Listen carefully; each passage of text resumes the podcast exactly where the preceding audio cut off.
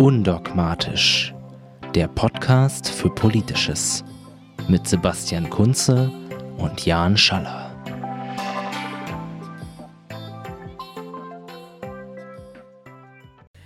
Es gibt Tage, da fällt es schwer, positiv zu sein. Heute, ein Tag nach der Wahl, ist so ein Tag. Trotzdem wollen wir versuchen, konstruktiv über diese Bundestagswahl zu sprechen und auch wieder ein, zwei Dinge zu erklären. In diesem Sinne, hallo Sebastian und natürlich herzlich willkommen an alle Hörerinnen und Hörer zu unserer vierten Podcast-Folge.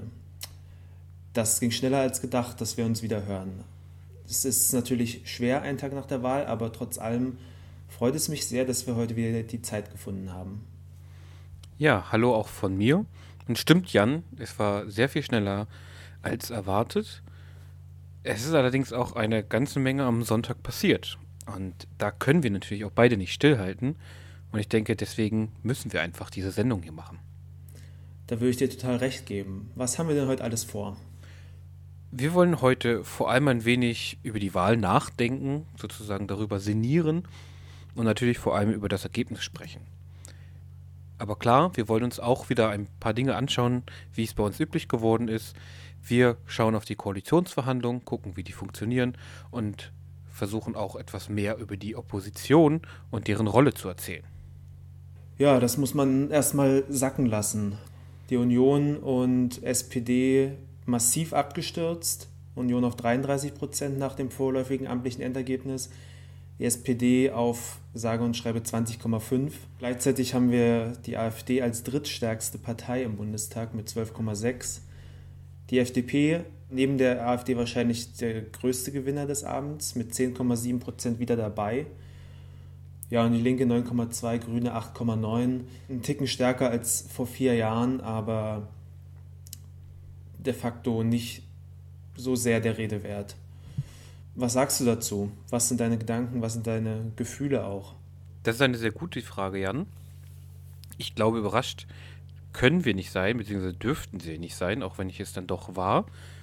Ich denke, diese knapp 13 Prozent, die die AfD bekommen hat, zeigt vielerlei.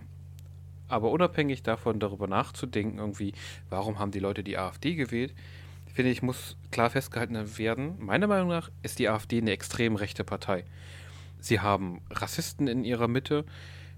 Sie verschieben die Grenze des Sagbaren permanent nach rechts. Sie dehumanisieren Menschen. Ich finde, dass so eine Partei nicht in den Deutschen Bundestag gehört und insbesondere nicht vor dem Hintergrund unserer Geschichte. Man kann, und ähm, das tun viele andere Parteien auch, irgendwie die Politik der Bundesregierung zu Geflüchteten kritisieren, man kann sie blöd finden. Aber das, was die AfD veranstaltet, ist und war für mich immer weit außerhalb des, ja, des sogenannten Common Sense, ne, des gesunden Menschenverstandes. Mhm. Die AfD ist für, für mich eigentlich nichts anderes als die NPD mit einem anderen Anstrich. Und das sieht man auch meiner Meinung nach an den Wahlergebnissen der NPD. 0, und ein paar Prozent. Die kriegen nicht mehr Wahlkampfkostenerstattung. Das bricht ihnen jetzt endgültig das Genick, das ist gut so. Aber die Leute, die vorher NPD gewählt haben, die haben doch auch jetzt alle AfD gewählt. Und nicht nur die. Und ich glaube, das wird jetzt vernachlässigt. Die Leute dürfen weiter in die Talkshows rennen und weiter ihren Scheiß erzählen. Und das ist etwas, was mich echt richtig nervt. Und vor allem das Geld, was da jetzt in die extreme Rechte und auch in diese rechte Bewegung wie Pegida wahrscheinlich fließen wird über die Umwege der AfD. Ja, das äh, zu denen. Also da bin ich schon ein bisschen frustriert tatsächlich. Äh, kann ich total verstehen. Aber wie, also so schockierend ich es auch finde, ähm, so wirklich überrascht hat es mich unter den aktuellen Vorzeichen irgendwie auch nicht. Vielleicht bin ich mittlerweile auch durch ähm, Brexit und Trump schon so abgestumpft, was irgendwie das politische Klima angeht. Das kann sein. Aus der Forschung wissen wir seit langem, dass es circa 10 10 bis 15 Prozent an Menschen mit rechtsradikalen Einstellungen in Deutschland gibt. Das sind nicht alles Menschen mit einem geschlossenen rechtsextremen Weltbild, aber sie sind irgendwo auf dem Spektrum von national-konservativ bis offen rechtsradikal. Ähm, und diesen, diese 10 bis 15 Prozent gibt es einfach. Ähm, das müssen wir nicht besonders toll finden, können wir aber auch nicht wegdiskutieren. Und bisher gab es eben keine Partei, die das so hundertprozentig bedient hat. In Bayern hat sicherlich die CSU einiges davon abgegriffen, im Rest von Deutschland aber nicht unbedingt. Ähm, die, die NPD war dann halt doch für viele nicht wählbar, weil sie einfach von ihrem ganzen Auftreten her viele nicht angesprochen haben. Und die AfD hat jetzt dieses Potenzial das erste Mal wirklich mobilisiert. Sieht man ja meiner Meinung nach auch an den knapp 1,2 Millionen Nichtwählerinnen, die jetzt AfD gewählt haben. Und ich glaube, dass es also nicht unbedingt ein Rechtsruck, also es ist de facto ein Rechtsruck, aber nicht von den Einstellungen her, sondern nur vom Sichtbarwerden der bisher bereits vorhandenen Einstellungen in der Bevölkerung.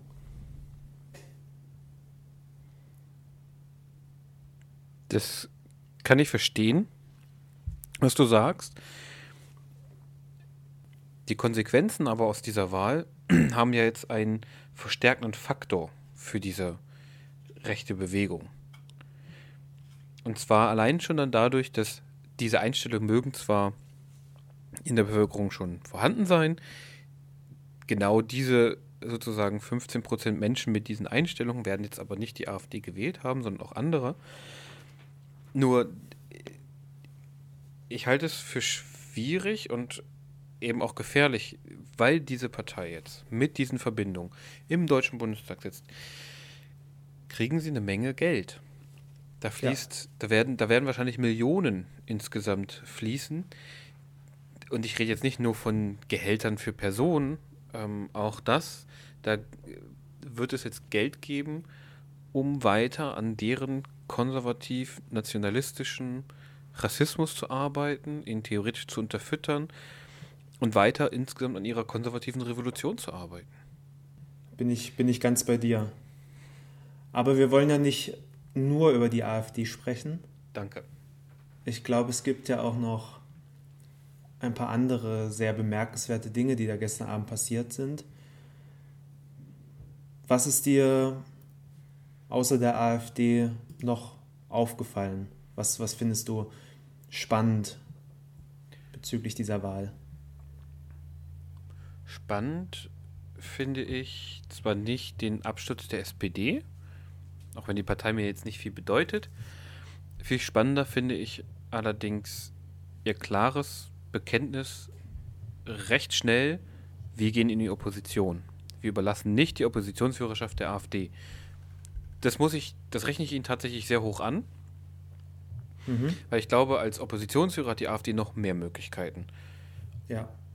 Das muss ich sagen, das hat mich überrascht, denn ich hätte auch gedacht, dass die SPD, weil ähm, die Prozente, die ich gesehen habe, hätten locker für eine große Koalition wieder gereicht, hätten sie weiter regieren können. Das fand ich gut, weil der SPD hätte ich es zugetraut zu sagen, pff, scheiß drauf, wir wollen regieren und wir wollen jetzt an die Macht. Und deswegen, das, das hat mich überrascht. Und das ist positiv in dem Sinne. Dass die FDP wieder drin ist, das habe ich schon mir gedacht. Am Anfang des Wahlkampfs habe ich auch gedacht, ja, ist vielleicht nicht schlecht, wieder eine Partei im Bundestag möglicherweise vertreten also, zu haben, der Staatsbürgerrechte sehr viel wert sind, weil alle anderen, oder ja, so gut wie alle anderen scheinen darauf nicht so viel Wert zu legen. Mhm. Allerdings hatte ich das am Ende des Wahlkampfs für mich schon wieder ein bisschen relativiert mit dem äh, schrägen Fischen von Herrn Lindner im extrem rechten Lager mit seiner Stimmungsmache, die absolut Banane war. Ja, total. Die Wirtschaftspolitik mal außen vor gelassen, das wäre sowieso ja, kein Grund für mich, die FDP zu mögen, aber ähm, ich hätte es natürlich auch lieber gesehen, wenn die FDP ihr, ähm, ihr gesellschaftsliberales Profil ein wenig mehr geschärft hätte, wo die prominenteste Vertreterin wahrscheinlich immer Sabine Leuthäuser-Schnarrenberger war. Wenn die FDP mehr solche Leute hätte, wäre sie wahrscheinlich auch für, für Leute wie mich deutlich interessanter. Aber um nochmal auf die SPD kurz zurückzukommen, ich habe ja in der letzten Folge ein bisschen gescherzt, dass sie immer zu einer, dass sie zu einer staatstragenden Rolle ähm, tendiert oder sie gerne innehat. Und das muss ich natürlich jetzt tatsächlich auch ein bisschen zurücknehmen, weil, also, weil es schon auch einen gewissen Respekt ähm, abverlangt, dass sie diesen Schritt gehen. Auch wenn es natürlich, und das sollte man auch dazu sagen, nicht nur Selbstaufgabe für die Bundesrepublik ist, die sie zu dem Schritt bewegen, sondern natürlich auch Eigeninteressen, weil klar ist auch, würden sie jetzt noch einmal in eine große Koalition gehen, dann würde es mich überhaupt nicht wundern, wenn sie bei der nächsten Wahl nicht mehr zweitstärkste Partei sind, sondern vielleicht nur noch dritt- oder viertstärkste. Weil man hat es ja jetzt gesehen, mit jeder GroKo sind die Wahlergebnisse schwächer geworden oder zumindest nicht besser. Und ich glaube, es ist auch nicht der Anspruch der SPD auf Dauer bei plus minus 25 Prozent zu bleiben. Ich glaube, irgendwann wollen die schon auch gern nochmal den Kanzler oder die Kanzlerin stellen.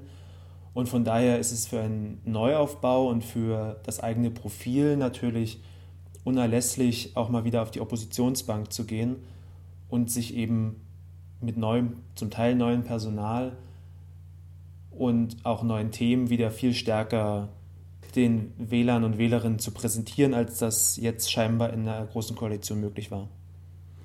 Da stimme ich dir auch zu. Also selbst aus SPD-Kreisen, mit denen ich heute gesprochen habe, die halt im Bundestag rumhängen, genau, die, die sagen quasi genau dasselbe. Das ist jetzt wichtig, auch für die SPD natürlich. Sich selbst wieder zu finden, wird es immer so gern genannt. Ich glaube, sie müssen eben ihr Profil schärfen und erstmal wieder zu sich selber finden. Denn die Partei der sozialen Gerechtigkeit sind sie nicht momentan. Also das glaube ich jedenfalls nicht. Ja. Und da hast du recht, da ist natürlich auch Eigeninteresse daran dabei. Nichtsdestotrotz ähm, ist dieser mögliche Nebeneffekt ähm, ein sehr, sehr wichtiger. Ich denke aber zusätzlich, um möglichen Umtrieben der AfD-Fraktion, der zukünftigen, etwas entgegenzusetzen, braucht es auch ein, eine, sagen wir mal, eine parlamentarische Koalition, die nicht entlang der Linie zwischen Regierung und Opposition verläuft. Ich denke, bei bestimmten Themen müssen Regierungs- und Oppositionsparteien und Fraktionen zusammenarbeiten, um den größten, größten Unfug dieser AfD-Menschen auch mit zu verhindern. Ob das funktioniert, weiß ich nicht, denn das steht ein wenig entgegen der bisher etablierten Parlamentskultur, nenne ich es mal. Aber das wäre ein Wunsch von mir. Das führt mich auch gleich zu meiner Frage an dich, die ich jetzt habe.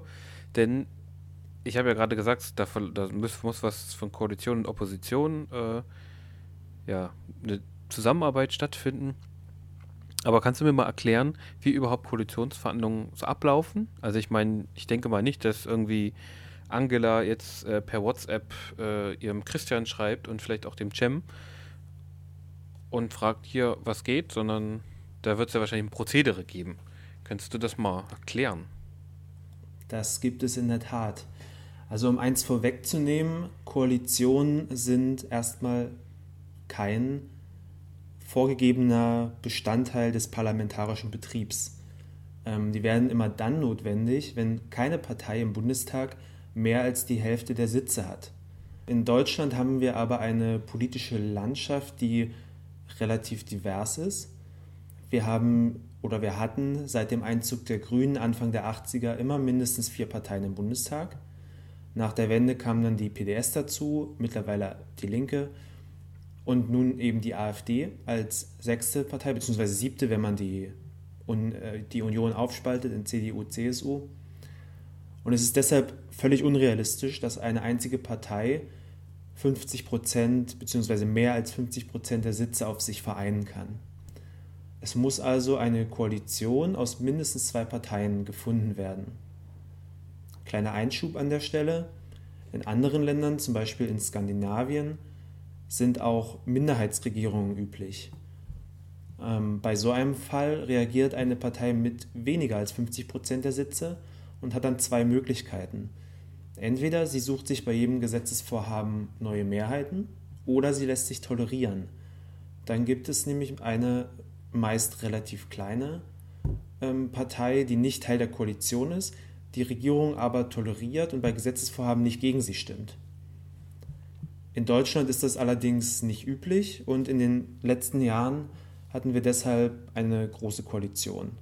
Nach dieser Wahl sieht es jetzt so aus, da die SPD schon gesagt hat, dass sie in die, in die Opposition gehen will, dass wir eine Koalition aus CDU, CSU, Grünen und FDP bekommen.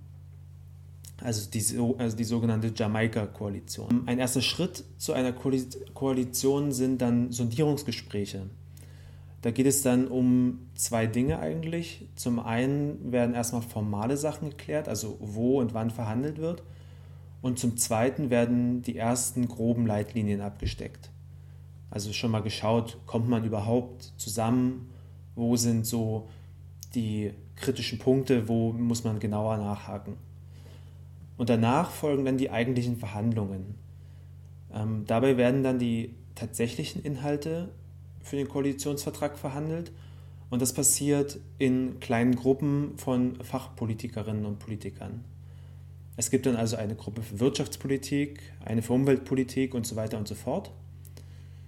Dabei geht es dann natürlich nicht nur um die Inhalte, sondern auch um die Posten. Sprich, welche Partei bekommt welche Ministerien. Haben wir jetzt schon gesehen, Cem Özdemir möchte zum Beispiel gern Außenminister werden. Wird man sehen, ob das letztendlich so kommt. Da können die beteiligten Parteien dann natürlich auch Posten mit Inhalten miteinander verquicken.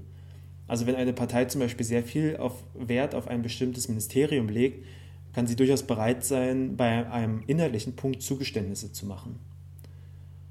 So, und jetzt ist noch die Frage, was passiert bei den ganz großen Streitpunkten? Das kommt nämlich nicht in die Fachgruppen, sondern wird zwischen den Spitzenpolitikern der einzelnen Parteien direkt geregelt. Bei der letzten, beim letzten Koalitionsvertrag war das wahrscheinlich der Mindestlohn unter anderem, könnte ich mir zumindest vorstellen. Dieses Mal vielleicht sowas wie der Kohleausstieg, den die Grünen unbedingt wollen. Und dort wird versucht eben dann, naja, Deals zu finden. So, und ist man sich dann am Ende einig, wird ein Koalitionsvertrag verfasst und die Koalition steht. Man muss aber noch hinzufügen, dass es zum Teil auch Ausnahmen geben kann, wie zum Beispiel vor vier Jahren. Da hat nämlich die SPD ihre Parteibasis erst noch befragt, eine Urwahl durchgeführt und darüber abstimmen lassen, ob man den Koalitionsvertrag wirklich will. So, und für diese Wahl wird es natürlich besonders spannend, weil wir ein Novum erleben und sich drei bzw. CDU, CSU, vier Parteien miteinander einigen müssen. Und ich denke, es wird ziemlich spannend zu sehen, ob die FDP auch auf bürgerliche Freiheiten pocht. Äh, und was mich noch viel mehr interessiert, wie sich der linke Flügel der Grünen mit zwei wirtschaftsliberalen Parteien arrangiert, mit zwei sehr konservativen Parteien oder mit, mit Blick auf die, auf die CSU, eine Partei, die sicherlich in Teilen auch rechtsoffen ist. So, und was, soll, was passiert, wenn, wenn man sich nicht einigen kann? Auch das ist ja eine Möglichkeit dann gibt es Neuwahlen. Das ist sicherlich dieses Mal wahrscheinlicher als in vielen anderen Wahlen davor. Aber insgesamt gesehen glaube ich na, bis jetzt zumindest noch nicht wirklich an, daran, dass es eine, eine realistische Option ist. Also erstmal danke, Jan, für die Erklärung. Das macht mir das jetzt ein bisschen klarer, wie das abläuft. Ich hoffe auch nicht auf Neuwahlen tatsächlich, weil dann befürchte ich, dass die besagte Partei am rechten Rand noch mehr Stimmen bekommt. Und ich bin auch gespannt, ob sich dann die Praxis jetzt an die Theorie hält. Will aber eigentlich noch, noch mal einen anderen äh, Aspekt aus dem Wahlergebnis herausgreifen, über den wir noch gar nicht gesprochen haben. Die CSU in Bayern ist nämlich auch ganz schön abgestürzt, ist mir heute aufgefallen. Sie hat ja 2013 schon ein nicht so gutes Ergebnis und da hatte sie 49 Prozent geholt. Und jetzt ja. kam die CSU auf noch knapp 39 Prozent. Die haben also nochmal 10 Prozent verloren. Und ich glaube, das ist ein herber Schlag, der wahrscheinlich auch zum schlechten Abschneiden dieses Wahlbündnisses beigetragen hat. Und um sozusagen jetzt nicht, nicht äh, aufzuhören in dem Grusel, muss ich sagen, dass ich es ja noch viel unheimlicher finde, dass zum Beispiel in Sachsen die FDP, als ich vorhin nachgeguckt habe, die stärkste Kraft war. Und das, die AfD. Die AfD. Und das zwar nur knapp vor der CDU. Ja. Aber ich finde, das ist schon ein hartes Statement. Also ich, ich, ich überlege halt immer die ganze Zeit hin und her, ob es vielleicht das Bündnis ist, dass einige äh, Politikerinnen auf lokaler und regionaler Ebene in der CDU äh, mit AfD, NPD, Pegidisten und, und äh, solchen Rechtsextremen eingeht. Oder ob das irgendwie ja einfach nur ein gruseliger Zufall ist. Also für mich erscheint es ja so, als ob sich das nach rechts öffnen für die CDU sich gar nicht lohnt in dem Sinne.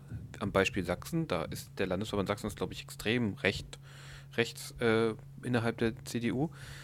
Die AfD ist trotzdem stärker. Was, was meinst du dazu? Ja, ich, ich will es hoffen, dass es die CDU oder die Rechtsaußen in der CDU jetzt vielleicht endlich mal mitbekommen haben, dass es ähm, sich wahltaktisch nicht lohnt, immer weiter nach rechts zu driften und die Sprache und Forderungen der extremen Rechten zu kopieren. Ähm, das haben sie ja jahrelang versucht und ich denke, in Sachsen hat man das auch immer wieder wunderbar sehen können. Da haben wir ja ein, ich nenne es mal ganz besonderes Klima, was das angeht. Wir hatten jahrelang die NPD äh, im Landtag sitzen, im sächsischen Landtag. Die hat auch schon vor, ähm, vor, vor, vor einigen Jahren in der sächsischen Schweiz, ähm, wo jetzt die AfD über 30 Prozent einfährt, hat die NPD auch da schon massive Stimmengewinne einfahren können. Und Sachsen hat immer darauf reagiert, oder die, die sächsische CDU, indem sie, indem sie immer weiter diesen, diesen Rechtskurs gefahren ist und nie mal gemerkt hat, okay, vielleicht ist das kontraproduktiv. Und nicht ohne Grund ist Pegida in, in Dresden geboren worden und groß geworden. Und nicht ohne Grund spricht man von den sogenannten sächsischen Verhältnissen, auch auf die Justiz bezogen, die da zu diversen, ich nenne es mal, spannenden Urteilen tendierte in den letzten Jahren. Also für mich ist das keine so große Überraschung. Die Frage ist halt nur, ob ähm, die, die CDU dort jetzt mal daraus lernt und damit auch die CSU. Wobei, der, gut, bei der CSU bin ich mir nicht so sicher, ob ähm, sie da nicht vielleicht am Ende wegen der, der Schlappe in, mit der Obergrenze die Wahlniederlage kassiert haben. Das kann ich mir auch vorstellen. Aber ich denke, in Sachsen sollte es mal deutlich geworden sein, dass es auch für die CDU nichts bringt, immer nur rechts überholen zu wollen. Vielleicht, das muss man ja nochmal einwerfen, für die CSU, vielleicht hat es auch einfach nicht geklappt wegen der Autobound, die ja auch nicht gekommen ist, so richtig. Ja. Ich glaube, die CSU hat ja immer wieder versucht, Dinge ja, einzufordern, durchzusetzen, die nicht geklappt haben. Vielleicht sind sie deswegen auch frustriert. Das könnte ich mir zumindest vorstellen. Was glaubst du denn, wie die neu formierte Opposition sich äh, verhalten wird? Wir haben ja das, die Situation, dass wir keine, jetzt garantiert keine vereinte Opposition haben werden, sondern auf der einen Seite die Regierung, wahrscheinlich aus drei Parteien, und auf der anderen Seite eine gespaltene Opposition. Wie glaubst du, wird sich das verhalten? Also ich denke, dass wir einerseits natürlich momentan auch keine geschlossene Opposition haben in dem Sinne, im engen Sinne. Das heißt, Grüne und Linke sind sich da, glaube ich, auch nicht immer so grün, haha, ähm, so einig. Entschuldigung. Ich denke aber, das Szenario, was du beschreibst, was ich auch für wahrscheinlich halte, macht natürlich, macht es natürlich noch schwerer. Denn wenn ich mich jetzt nicht irre, sind dann die Linke und die SPD die Opposition innerhalb des Parlaments und die AfD nennen wir mal Fundamentalopposition, da sie ja in letzter Konsequenz eigentlich die parlamentarische Arbeit ablehnen. Das sagen sie ja zum Teil auch offen. dass sie das nicht Ja. interessiert oder Alternativen vorzuschlagen für Rentenkonzepte oder irgendwas. Dafür seien sie nicht zuständig, was mich auch ein bisschen wundert, aber da kann ich ja gleich noch was zu sagen, warum mich das wundert. Ähm, denn das ist eigentlich eine der Aufgaben der Opposition, Alternativen zu, zur Regierung zu, zu bieten und anzubieten, der Öffentlichkeit zu zeigen, es geht anders. Ja. Aber die konkrete Situation, die du beschreibst, ich glaube, dass da eine extreme Feindschaft innerhalb der innerhalb der Opposition geben wird. Die werden sich nicht schenken, die werden auch nicht zusammenarbeiten, hoffe ich. Obwohl ich mir da mancher leider bei der Linken nicht so sicher bin, gerade mit den, ähm, mit den Versuchen äh, der Vorsitzenden Wagenknecht da irgendwie am rechten Rand zu fischen. Und man sieht ja auch immer wieder, dass tatsächlich linken Wähler zur AfD wechseln. Ich habe heute erst gehört von einer Bekannten, die Wahlzettel ausgezählt hat, dass es Leute gab, die haben erst Stimme die Linke gewählt und Zweitstimme AfD. Ne? Nationaler Sozialismus ist äh, manchen Leuten nicht mehr suspekt, mir schon. Und möglicherweise gibt es da eben bei vielen Leuten irgendwie eine Nähe im Kopf zwischen diesen Positionen. Aber äh, grundsätzlich glaube ich, werden die sich sehr extrem anfeinden. Das heißt, man hat eigentlich einen dreigeteilten Bundestag, würde ich sagen. Regierung, Opposition 1 gegen Fundamentalopposition. Und Mhm. eins, ich habe jetzt die Linke sehr schlecht dargestellt, muss man ja sagen, Gregor Gysi hat äh, in Berlin Treptow-Köpenick ja das Direktmandat geholt. Und in Marzahn-Hellersdorf hat die Linke auch das Direktmandat geholt. Das ist natürlich tatsächlich ein bisschen überraschend. Ist dann nicht vielleicht Petra Pau Direktkandidatin? Zumindest war sie da immer viel im Wahlkampf aktiv. Ich bin mir nicht ganz sicher, ob sie auch die Kandidatin ist. Eine kurze, kurze Anmerkung zu Sarah Wagenknecht und der Linken. Ich, ja, ich verstehe deine Anmerkung dazu, würde da aber trotzdem eine kleine Differenzierung reinbringen, auch wenn ich kein großer Sarah Wagenknecht-Fan bin. Aber ich glaube, es macht für sie schon nochmal einen Unterschied, ob sie jetzt die Wählerinnen der AfD anspricht oder ob sie die AfD selbst anspricht. Und da würde ich ihr schon zugute halten, dass sie da einen Unterschied macht oder es so einschätzen. Und ich kann mir sehr gut vorstellen, dass sie zwar im Wahlkampf Wählerinnen der AfD zurückholen wollte oder für, für die Linke begeistern wollte, auf der anderen Seite aber mit der AfD als Partei nichts zu tun haben will. Das wäre zumindest meine Überlegung dahinter. Okay, das kann ich nachvollziehen. Auf die kommende Opposition ähm, bezogen sind es zwei Dinge, die mich vorsichtig optimistisch stimmen. Ähm, das erste ist die Frage, wie geschlossen die AfD auftreten wird. Und da haben wir ja heute schon die erste Antwort bekommen mit Frauke Petris inszeniertem Austritt aus der Fraktion, die sich noch nicht formiert hat. Und es bleibt natürlich zu hoffen, dass das nicht der letzte Austritt gewesen sein wird. Kann ich mir auch ehrlich gesagt nicht vorstellen, weil wir haben ja schon das, den ganzen Wahlkampf über gesehen und die Zeit davor, dass es diesen, naja, ich nenne es mal, es fällt mir schwer, gemäßigt zu sagen, aber National konservativ vielleicht. national-konservativen Flügel und dann eben den offen rassistischen Flügel um Gauland und äh, Höcke und Co. Und da gibt es natürlich eine ganze Menge Spannung in der Partei und auch um die Frage, ob man nun Fundamentalopposition machen möchte oder, wie Petri das gesagt hat, regierungsfähig werden will. Von daher habe ich da zumindest Hoffnung, dass wir in den nächsten vier Jahren und hoffentlich nicht allzu spät einige, naja, Spaltungen sehen werden und dass die beiden Gruppen innerhalb der AfD sich das Leben selbst schwer machen. Und das andere, was meine, zumindest meine Hoffnung wäre, ist, dass Linke und SPD vielleicht doch irgendwann mal die Zeichen der Zeit erkannt haben und sich darauf besinnen, dass man eben nicht nur gegeneinander Politik machen kann, sondern auch miteinander und dass jetzt gerade, wo man gemeinsam in der Opposition sein wird, der Zeitpunkt gekommen ist, um das zu tun, auch mit Blick auf die nächste Wahl, um vielleicht sich schon mal gut kennenzulernen, ähm, Gemeinsamkeiten abzuklopfen, sich ein bisschen einzuspielen und mit einer kraftvollen Oppositionsarbeit auch auf die Wahl in vier Jahren schon zu schauen.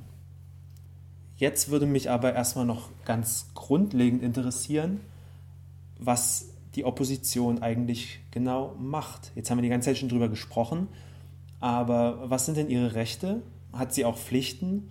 Ja, wie funktioniert das eigentlich mit so einer Opposition? Festhalten lässt sich erstmal, dass der Begriff Opposition ja gar nicht im Grundgesetz vorkommt. Ebenso wenig wie in den meisten Landesverfassungen in Deutschland. Und lange Zeit wurde Opposition auch mit Obstruktion, also mit bloßer Verneinung, ne, mit Gegnerschaft einfacher gleichgesetzt. In England wurde die Opposition nämlich schon im 18. Jahrhundert neben dem Prinzip der Repräsentation als die zweite große Erfindung des parlamentarischen Systems bezeichnet. Das heißt, die Idee Opposition und Regierung gibt es halt schon sehr lange. In der Bundesrepublik hat das Bundesverfassungsgericht 1952 ein Recht auf verfassungsmäßige Bildung und Ausübung einer Opposition zu den grundlegenden Prinzipien der freiheitlich-demokratischen Grundordnung gezählt. Das heißt, seit 1952 gibt es auch ein Recht, eine Opposition zu bilden und sie wird als sehr wichtig bezeichnet. Und die Opposition hat eigentlich die Aufgabe, die Regierung zu kritisieren, sie zu kontrollieren und Alternativen anzubieten. Da waren wir vorhin ja schon mal. Das Programm und auch vor allem die Politik einer Regierung unterliegen natürlich ständiger Kritik seitens der Opposition. Das ist quasi ihre grundlegende Aufgabe. Und diese Funktion nimmt sie nicht so sehr mit Blick auf das Parlament wahr, auch wenn sie das sehr viel in Parlamentsdebatten tut, die Kritik zu äußern, sondern die Kritik wendet sich an die Öffentlichkeit. Man will den potenziellen Wählern für die nächsten Wahlen nämlich auch schon zeigen, dass man Alternativen hat. Das verbindet man in der Regel mit der Kritik. Wenn man kritisiert und zeigt Alternativen auf. Auf die Alternativen komme ich gleich. Das heißt, das ist eine Funktion, die sich auch an die Öffentlichkeit wendet und nicht nur innerhalb des Parlaments bleiben sollte. Deswegen ist es so wichtig, dass Debatten aus dem Parlament in die Öffentlichkeit kommen. Das Instrument der parlamentarischen Kontrolle, also zum Beispiel kleine und große Ein Anfragen und auch das äh, Einsetzen von Unter Untersuchungsausschüssen werden vorwiegend von der Opposition genutzt, um eben Fehler und Schwächen der Regierung aufzudecken. Dazu muss man aber wissen, dass ein Untersuchungsausschuss von mindestens einem Viertel der Mitglieder des Deutschen Bundestages beantragt werden muss, damit er auch tatsächlich so zustande kommt. Das ist auch festgeschrieben in einem Gesetz, beantragen ein Viertel einen Untersuchungsausschuss, muss dieser auch eingesetzt werden. Und was ich eben schon hatte, neben der Kontrolle und Kritik, gibt es eben auch sozusagen die Bringschuld eigentlich der Opposition gegenüber der Öffentlichkeit, nämlich die Opposition soll und muss eigentlich zur Ablösung der Regierung bereitstehen und dafür bietet sie eben ganz öffentlich Alternativen an. Sachliche, also thematische und auch personelle. Und die Sachalternativen werden sich in der Regel auf wenige wichtige und sehr umstrittene Politikbereiche beschränken, sodass man eben darauf viel sozusagen Zeit verwenden kann und zeigen kann, was machen wir anders als die jetzige Regierung und warum ist das besser. Als personelle Alternative zur Regierung präsentiert die Opposition meistens Kanzlerkandidaten oder eine sozusagen Mannschaft aus fähigen Persönlichkeiten. Das nennt man oft auch Schattenkabinett. Also gerade in Großbritannien kennt man dann den Begriff.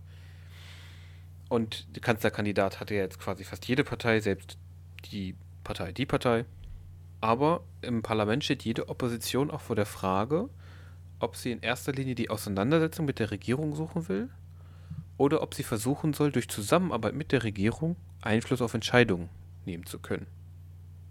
Und bei der Gesetzgebung hat die Opposition in der Regel auch oder setzt die Opposition in der Regel auf Kooperation, denn sie versucht natürlich auch permanent Gesetze in ihrem Sinne zu verbessern. So würden sie das auf jeden Fall sehen. Allerdings kann im Bundestag de facto eine Opposition gegen die Mehrheit wenig bewirken, denn die Mehrheit bestimmt. Das heißt, Chancen auf die Politik der Regierung Einfluss zu nehmen, eröffnet vor allem das föderale, das bundesstaatliche System. Und zwar insofern, dass wenn Gesetze, die eine Mitwirkung des Bundesrates vorsehen, dann haben Parteien, die eben zum Beispiel im Bundestag in der Opposition sitzen, aber in einer Landesregierung mitregieren, dann haben sie darüber die Möglichkeit, vielleicht im Bundesrat, ja, entweder ein Gesetz so zu verändern, wie sie das möchten, oder ein Gesetz zu blockieren, was sie vollständig ablehnen. Ähm, und so muss sich eben die Regierung bei Gesetzen oder auch bei außenpolitischen Verträgen mit der Opposition verständigen, um eben nicht auch einen sogenannten aufschiebenden Einspruch oder eine Ablehnung im Bundesrat zu kassieren. Das hat einen Nebeneffekt, den ich sehr gut finde, und zwar wird versucht, möglichst viele Gruppen, also Fraktionen und Parteien, bei so einem Prozess mit ins Boot zu holen. Damit sind möglichst viele BürgerInnen sozusagen vertreten und beteiligt an der Entscheidung. Was eher in Richtung Konsens geht, als in Richtung, okay, hier, ich habe 51 Prozent, die Mehrheit sagt, äh, fick dich Minderheit, egal wie groß du bist, wir machen, was wir wollen. Man muss allerdings noch festhalten, und das sieht man, glaube ich, bei der Formulierung von Alternativen, bei der Kritik, aber auch bei der Kommunikation, der Kontrolle, die sie ausübt, da ist die Opposition massiv auf Medien angewiesen. Also auf die Herstellung von Öffentlichkeit. Und die funktioniert natürlich durch Medien, Fernsehen, Zeitung, Internet und so weiter. Und das, darauf ist sie angewiesen. Und ähm, ja, das ist, glaube ich, nochmal eine wichtige Sache, die man im, im Kopf behalten muss. Ich glaube, auch deswegen gelten Medien als vierte Gewalt im Staat. Ah ja, das ist ja doch relativ umfangreich und spannend gewesen. Ich denke auch, dass es sich absolut gelohnt hat, dass wir heute miteinander gesprochen haben und die Zeit gefunden haben. Die Wahlergebnisse sind zwar nach wie vor fürchterlich, aber der erste Schritt zur Verarbeitung ist natürlich darüber zu reden. Und an dieser Stelle möchte ich auch nochmal einen Punkt machen, der mir und ich weiß dir auch sehr wichtig ist, nämlich dass wir auch heute an die Menschen denken, die am meisten von diesem Rechtsruck betroffen sind. Also Migrantinnen generell, schwarze Deutsche, aber natürlich auch vielleicht Menschen, die nicht dem heteronormativen ähm, Bild der, der AfD entsprechen und viele andere, die dieser angeblichen Norm in irgendeiner Weise nicht entsprechen. Ja, ich denke, da, da müssen wir schon dran denken und bei aller Trauer, äh, die wir hier selbst ähm, zeigen, äh, haben wir es natürlich als, als weiße heterosexuelle Männer doch noch sehr, sehr gut letztendlich und sind sehr privilegiert, was es angeht. Nichtsdestotrotz glaube ich, dass wir einiges mitnehmen konnten aus der Diskussion. Wir wissen jetzt, wie, wie es weitergeht und was wir von der Opposition erwarten können oder auch nicht. Schauen wir mal. In der nächsten Folge beschäftigen wir uns dann mal wieder was mit, mit was anderem als der Bundestagswahl, weil davon habe ich jetzt erstmal genug.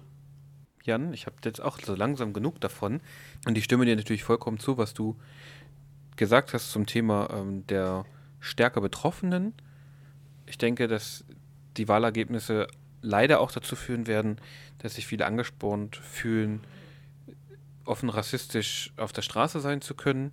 Und ich glaube, da gilt es gerade auch für solche weißen heteronormen Männer wie uns, Solidarität zu zeigen und sich solidarisch Fall. in die Debatten einbringen und auch mit allem, was sie können und vermögen.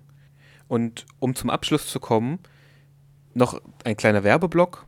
Falls ihr nämlich die nächste Folge nicht verpassen wollt, abonniert unseren Podcast. Und wenn er euch auch noch gefällt, dann schreibt gerne eine Rezension. Uns hilft das enorm. Und da uns äh, so mehr Menschen finden können, haben dann alle mehr davon. Geschriebenes gibt es wie immer auf undogmatisch.net und auf Facebook sind wir als undogmatisch zu finden, sowie auf Twitter unter undogmatisch Ich sag bis zum nächsten Mal und macht es gut. Tschüss auch von mir aus Berlin und bis bald. Undogmatisch. Der Podcast für Politisches.